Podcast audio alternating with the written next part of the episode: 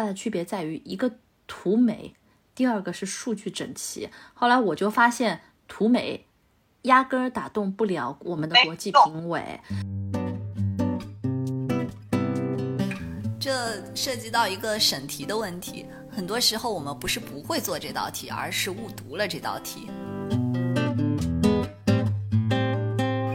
各位小伙伴，这是一档由北京朝阳和生会推出的播客节目。我们基于商业地产的特殊属性，抱着对生意的好奇，走到零售一线，邀请品牌创始人、操盘者一起探索离人和钱最近的线下生意场。支付宝到账一百万元。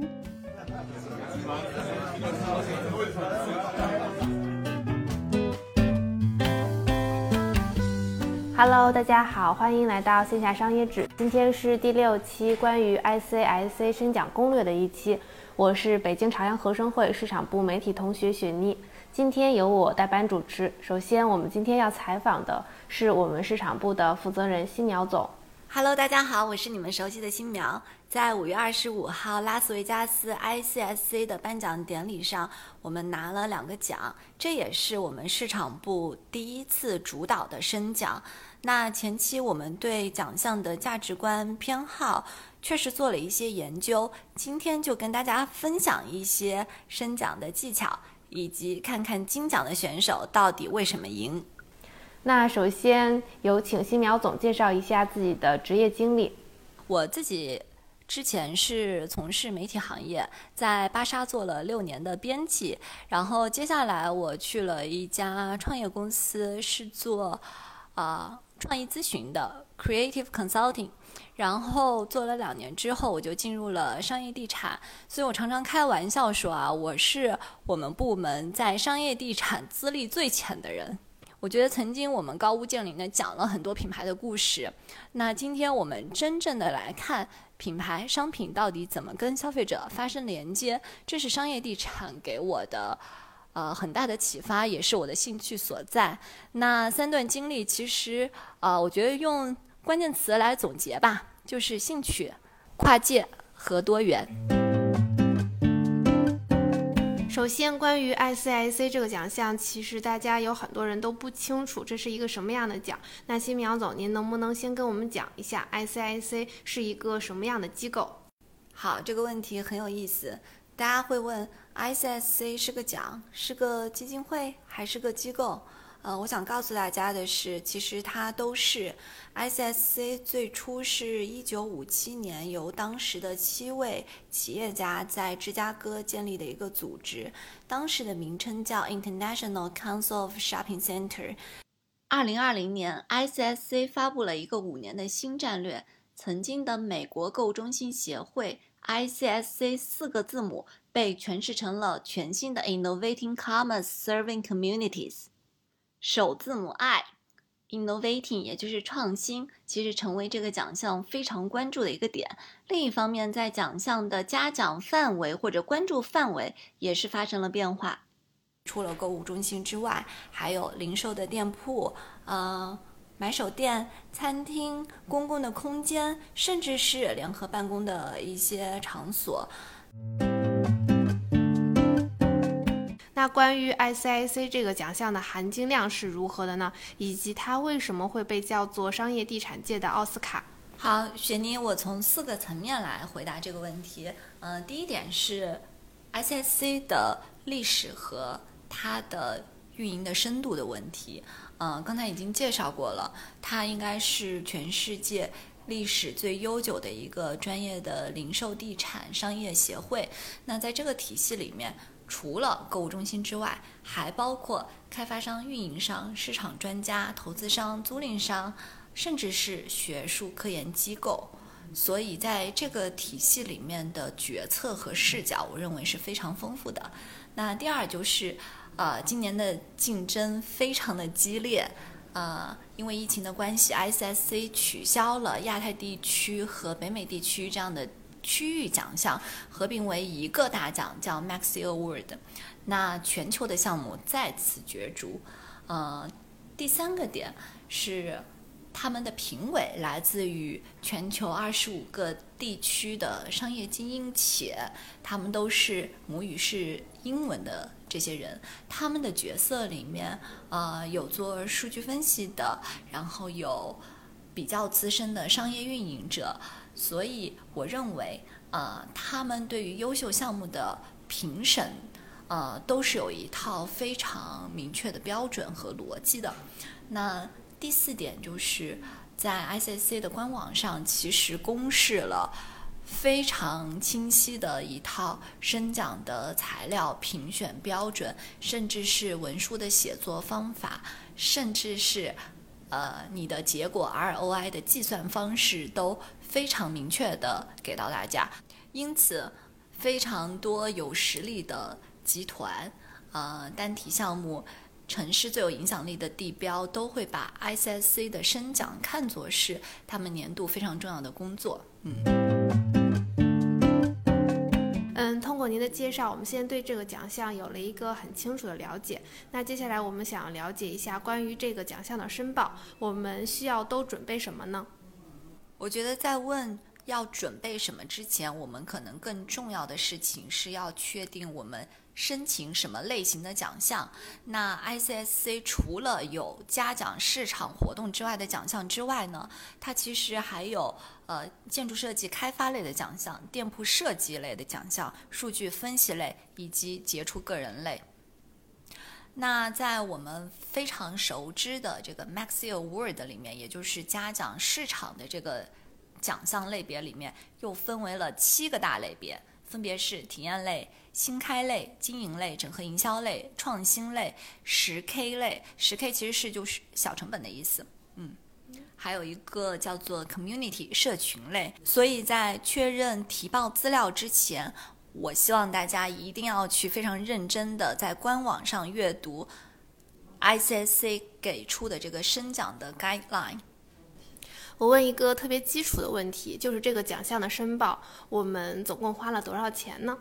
好，花了多少钱？花了两千八百块钱的报名费，啊，四百二十五美金。嗯，各位小伙伴在申请的时候一定要记住了，截止的时间是在每年的三月份，不要错过了。同时，在接受。报奖的这个配的过程当中，只接受 Visa 跟 Mastercard 的信用卡。那我们花费了多长的时间去准备材料和书写文书呢？我们其实申奖的时间还蛮紧张的，一共是两周的时间吧，我记得。可能更多的时间，三分之二的时间，我们是花费在研究 ICC 的背景、愿景和价值观。上以及，呃，我当时去看了以往 ICC 金奖案例的文书和材料，大家是怎么写的，以及如何去陈述、包装，甚至是把自己的案例用英语母语这样的环境去呈现给评委的。那我自己发现也很有意思，ICSC 在它的官网上反复提到了“行业”这个词。呃，行业代表什么呢？我觉得它有两个特征啊。第一是行业里一定是有大玩家、超级独角兽，也会有小鱼小虾。啊，所以呢，ICSC 在评奖的过程当中，奖项的设置上，其实让大家有了非常充分的选择。就我们来举个例子看，其实每个商业的特点是不一样的。也许你今天是一个社区商业。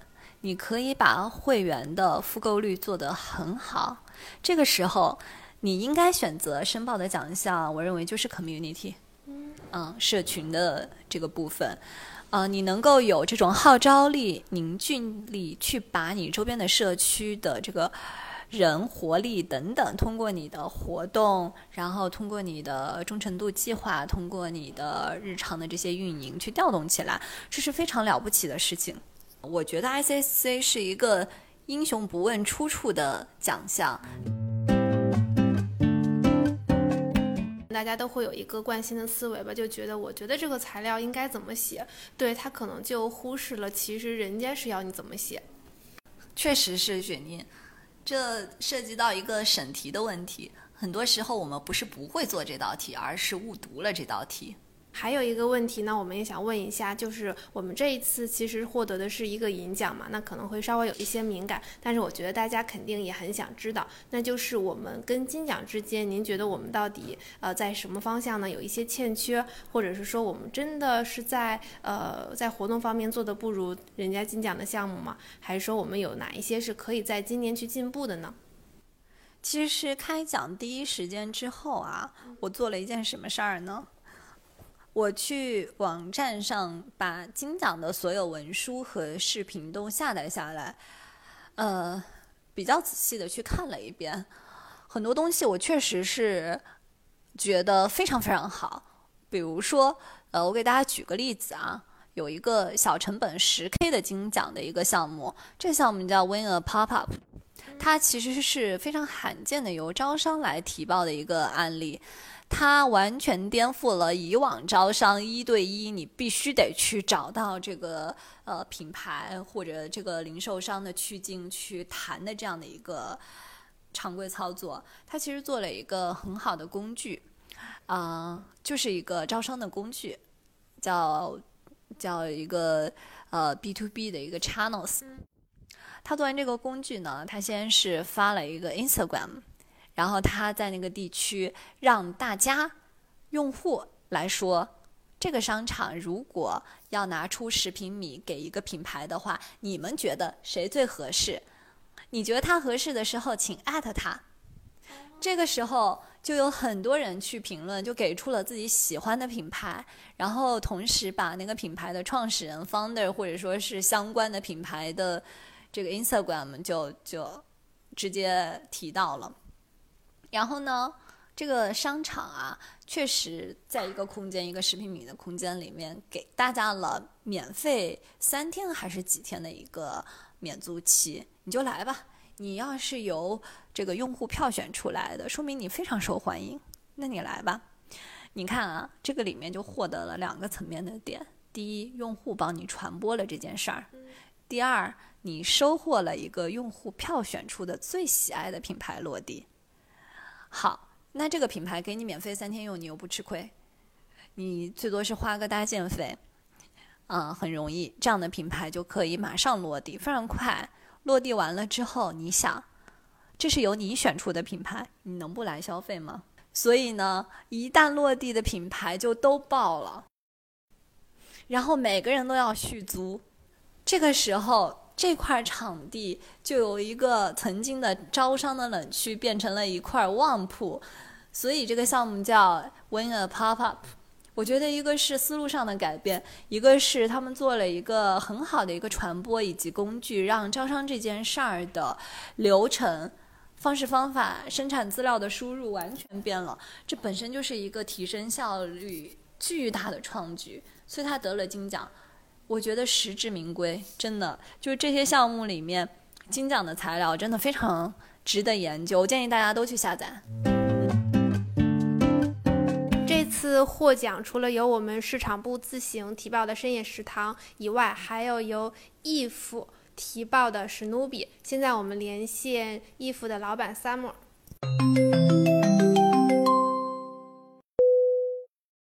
Hello，Summer。Hello，新娘，好久不联系啦。对呀，我们今天联系的是上海 if 公司的老板 Summer，然后也是我们上海著名的能量博主。Summer，我想问你一下，呃，这次提报是 if 第一次提报 ICSC 吗？没错，是 if 第一次提报 ICSC，很多人都觉得哇，呃，不可思议，你们第一次提报就已经获奖了。你们当时报了几个案例？嗯，我们当时报了两个案例。啊，我们最近其实也对这两个案例，哦，提报的材料以及这两个案例他们在落地的时候生成的一些数据，我们做了一下对比。嗯，能先给我们大概讲一下是哪两个案例吗？呃，我保护一下我伙伴的隐私，因为毕竟那个案例没有中奖。对啊，因为因为因为那个合生汇的这个呃线上的这个呃。平台是特别好的一个平台，关注度跟流量都特别大。那我能告诉大家的是，我提报的另外的一个项目呢，它是一个上海项目，并且呢是上海最 top 的核心项目。从项目的面积到定位，应该是呃不不会弱于合生汇，也是非常好的一个明星项目，并且这个明星项目持续多年在做了。好，那 Summer，其实我们可能很多听众都不知道，if 在整个报奖过程当中，或者当时四周年活动执行过程当中，以什么样的角色出现的。所以这里要请你先跟大家介绍一下，我们去年从十一月二十号开始，到底合作了什么？好呀，我们会帮助合生汇去做版权的购买、送审的这个管理。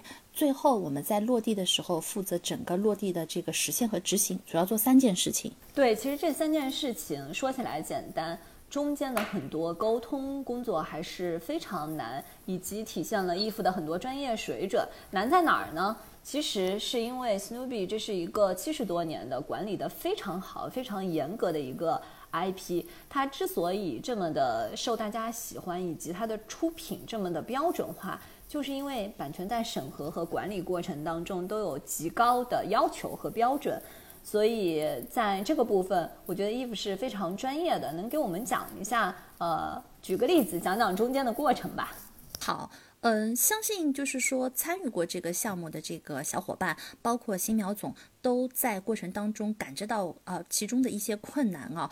那我觉得。呃，困难的案例说出来，呃，很难通过这一次的这个分享让大家知道。我觉得最重要的是担当。我觉得这个词，因为比如说合生汇的一些商务决策系统和我们的这个 Snoopy 的商务决策系统，它在时间上面是有 bug 的，没有办法两边完成。那么在这个时候，谁能够负责这个担当呢？其实我们居间方其实只要敢于承担。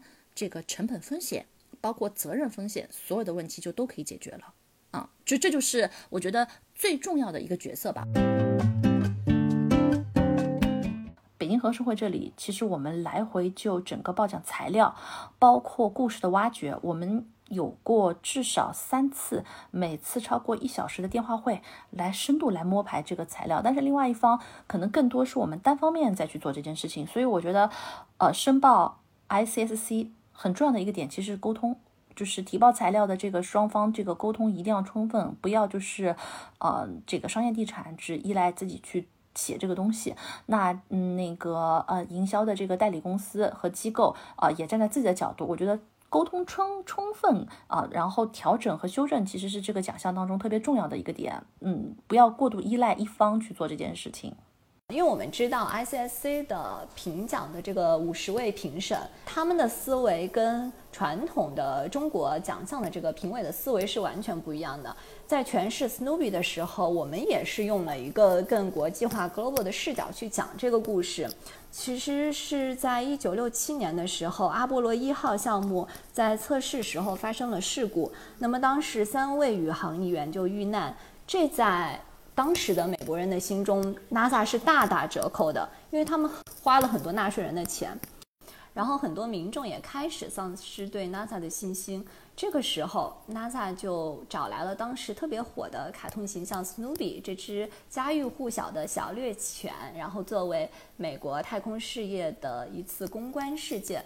那在随后。呃，发射的阿波罗十号上，NASA 邀请他成为了一个吉祥物。那当时每一个登机的这个人，包括机长，呃，都会去摸一下史努比的鼻子，意思就是沾沾好运。所以当时在美国有一种说法说，a touch of luck，其实就是摸摸史努比的鼻子接好运的意思。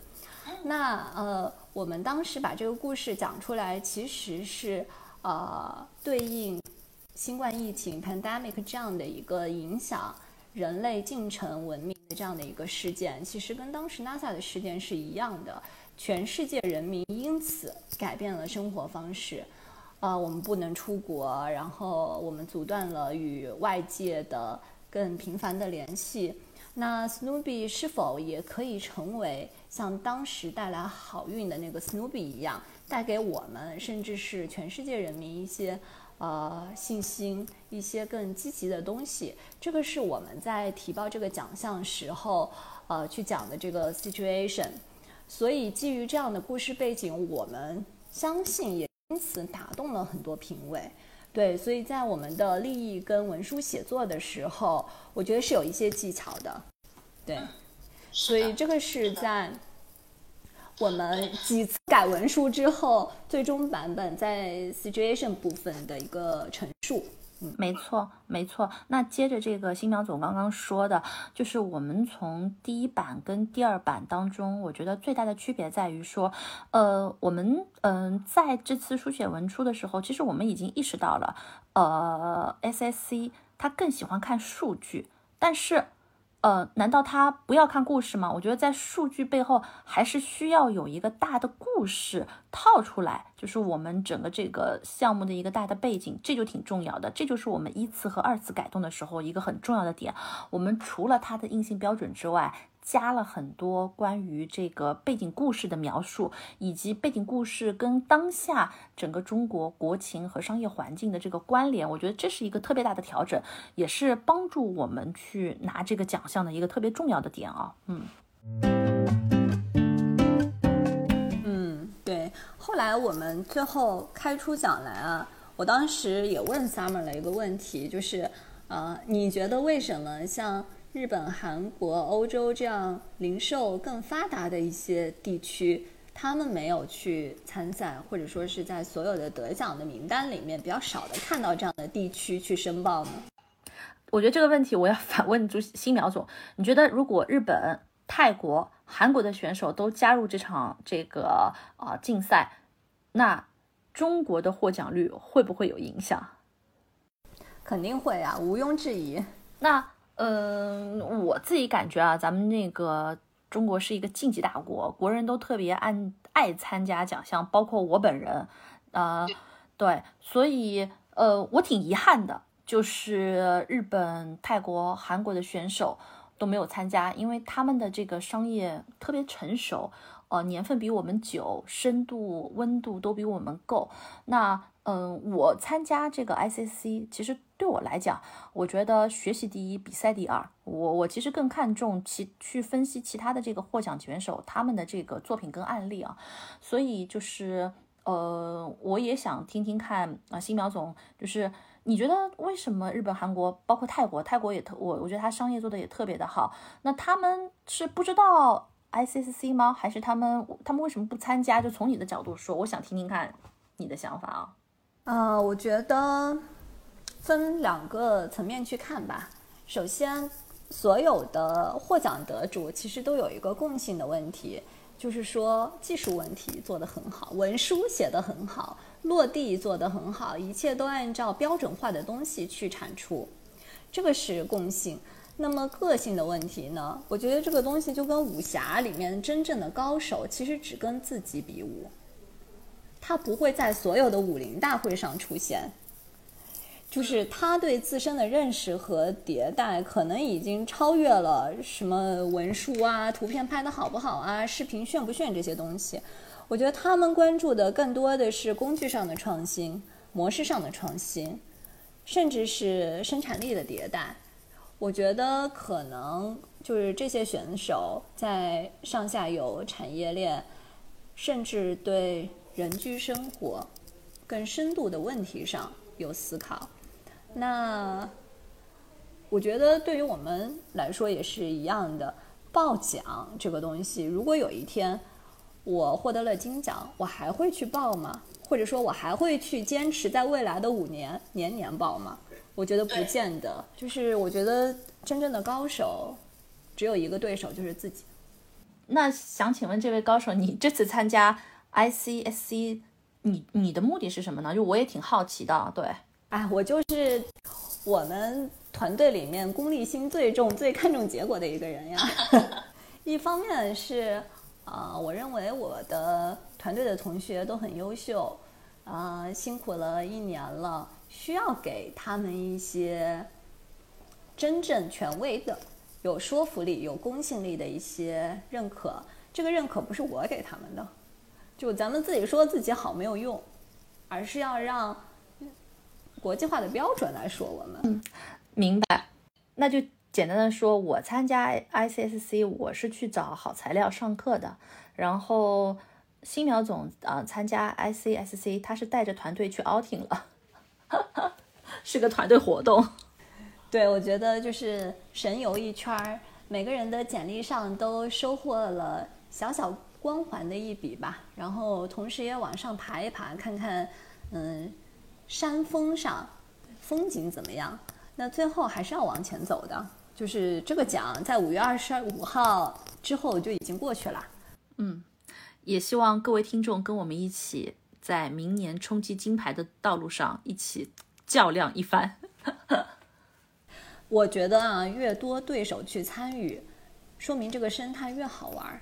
是的，是的，对我们为什么愿意把这个东西做成一期干货攻略讲给大家听？其实我们发现，你用心的话，第一，这个东西并不难；第二，就是生讲的过程确实是锻炼了团队对于标准、呃写作逻辑等等一些能力的训练。就是第三，我们是觉得玩家越多，不是越能训练自己吗？这方面我我来呃特别说一下我的心得啊，关于报奖材料方面的心得。呃，我们做创意的人往往觉得故事、呃审美、艺术都能打动人，但是到了这个国际的这个参奖平台上面，呃，我的两份报奖报奖材料分别是上海跟北京，最大的区别，我因为我也是第一次参加嘛，最大的区别在于一个图美。第二个是数据整齐。后来我就发现图美压根儿打动不了我们的国际评委。那我本来觉得说，那大家可能我们不是那个呃英语体系的，那图片是全球沟通的这个语言，大家看到美图哇精彩啊、漂亮，那评委会被打动。事实上证明，呃，我们上海的这场活动，它的图片是足够精美的。那我比较有自信说，应该也能排在呃去年中国。呃，比较有影响力的十大活动之一吧，商业地产它肯定是有影响力的。这么影有影响力的一个活动，这么美的一个项目，但是我们发现图片提交上去啊，并没有什么真正的用处。那对比了，就是我们这次北京朝阳和生会提报的这个材料，我觉得审题就特别的重要了。那我们是紧扣着整个这个数据的这个要求，并且在讲故事的时候也把数据贴上去了。那具体这些数据怎么讲？呃，我觉得我就不在这里一一说了。大家只要明年想去报的，你们下载这个申请表，你就会在里面看到他提的这个要求。我觉得审对题、阅读对这个 brief 其实挺重要的，也是对我们的一场锻炼吧。嗯。好的，谢谢 Summer。嗯，今天的彩蛋就是我们分享一下我们关于这个录制到底录制了多少遍。就是我们在第一遍其实挺用心的录完了，结果呢就是感觉讲的又有点太多了，就感觉大家可能会听起来像想要睡觉。然后我们第二遍呢又很用心的录完之后，结果又录到了旁边的砰砰砰的这个声音，就等我们办公室的打字机哦，不对，碎纸机的声音。对是碎纸机的声音。嗯，第三遍又是设备没有搞好。对，就有那个，呃，碰到那个录音器的这个声音就还很明显，所以我们现在已经是第五遍了。对，现在应该也已经下班了，我们还在这儿一直在这儿补录，但是还是，剪辑的同学辛苦了。嗯、今天还有第二个彩蛋，就是呃，突然就想要问一下这个新苗总，就咱们真实的分享一下，就是您在看见我们就开奖的时候，一看，哎，我们真的得奖的时候，您当时的这个心情是怎么样的？哎，通过这件事儿，我就觉得我自己真的是一个底色是个悲观的人。我当时其实特失落。我为什么会失落呢？得奖了还会失落？